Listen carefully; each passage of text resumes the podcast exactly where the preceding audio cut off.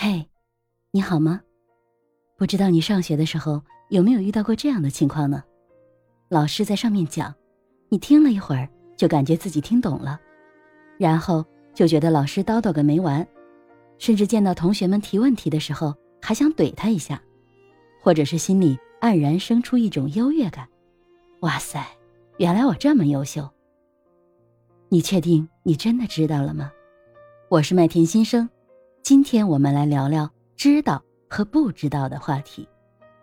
知道有一个对应的词，就是不知道。但是，如果我说我不知道这个世界上有一种语言叫英语，其实我说这句话的前提是我已经知道了英语这个语言，好像这句话本身已经是个悖论了。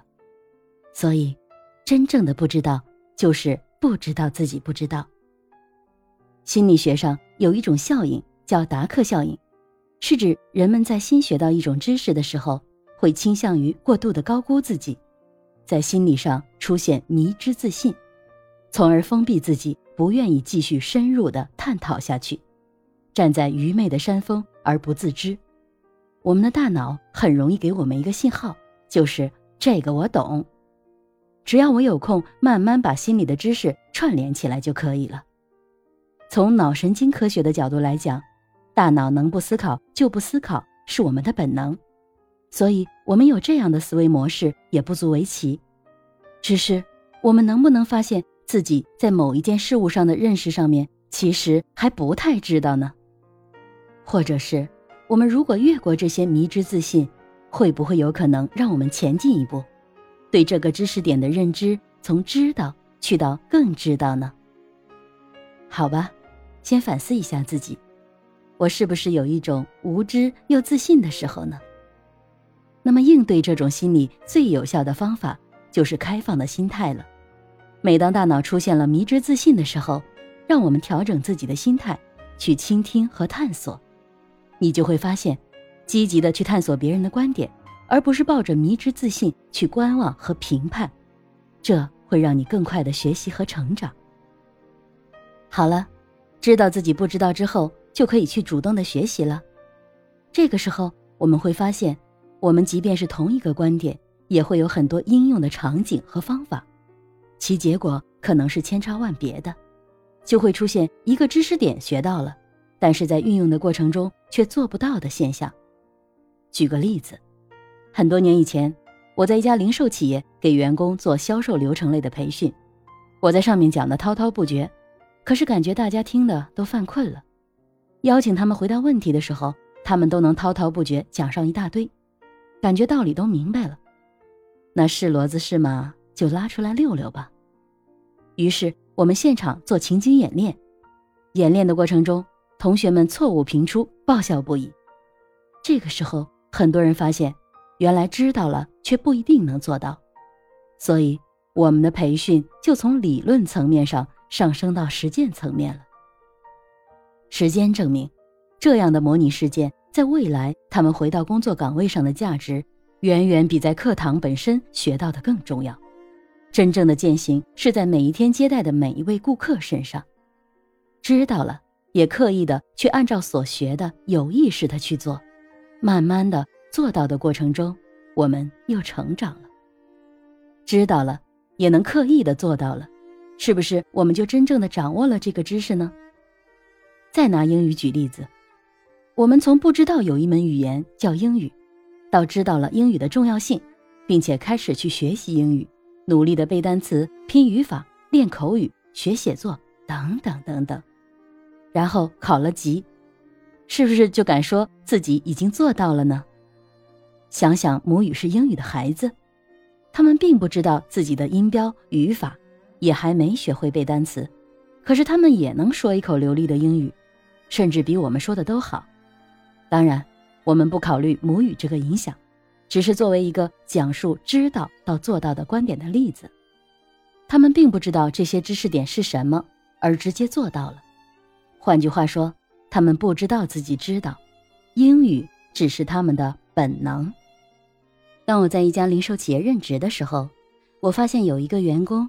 他年年都能拿销冠，无论是在什么样的店铺里，哪怕是一个山旮旯的不太好业绩的店铺，他到了店铺里，不用多长时间，业绩就蹭蹭的往上涨。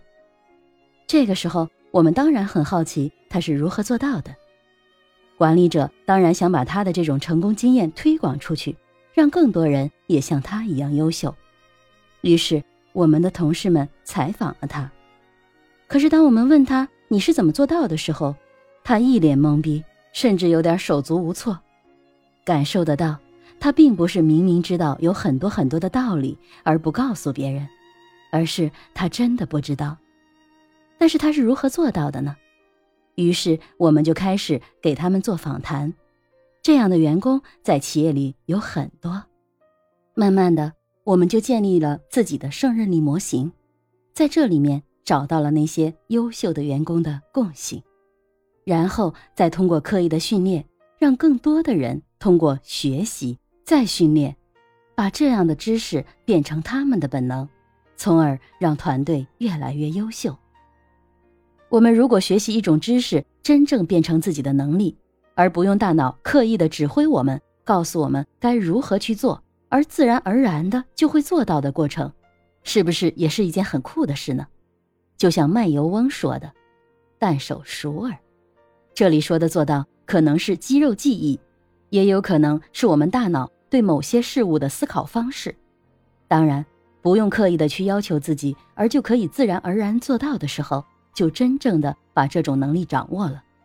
它与刻意做到的区别，就是把这种能力变成了本能。举个例子，当别人对我提出的一个方案表示反对的时候，我的本能可能是，这人就是一傻子。这么无懈可击的方案都能反对，懒得跟他谈。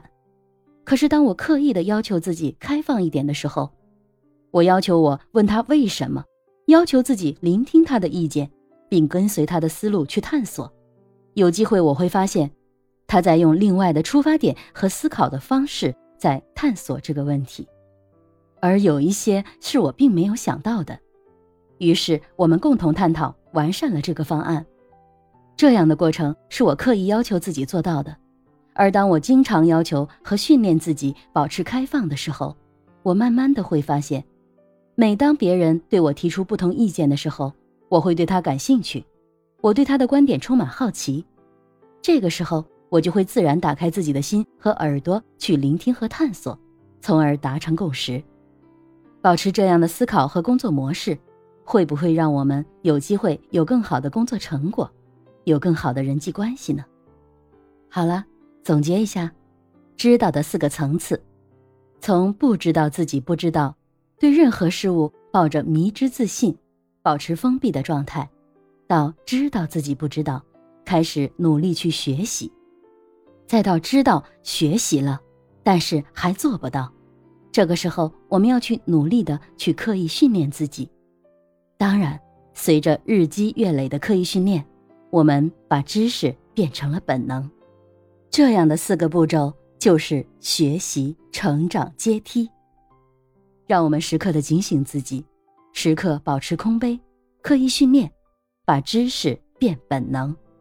相信在成长的道路上，我们又可以前进一小步。今天的话题有点绕，但是我又觉得它很重要，不知道我有没有讲明白？留言给我哟。我是麦田新生，欢迎您的订阅和关注，每天扪心自问，一起成长吧。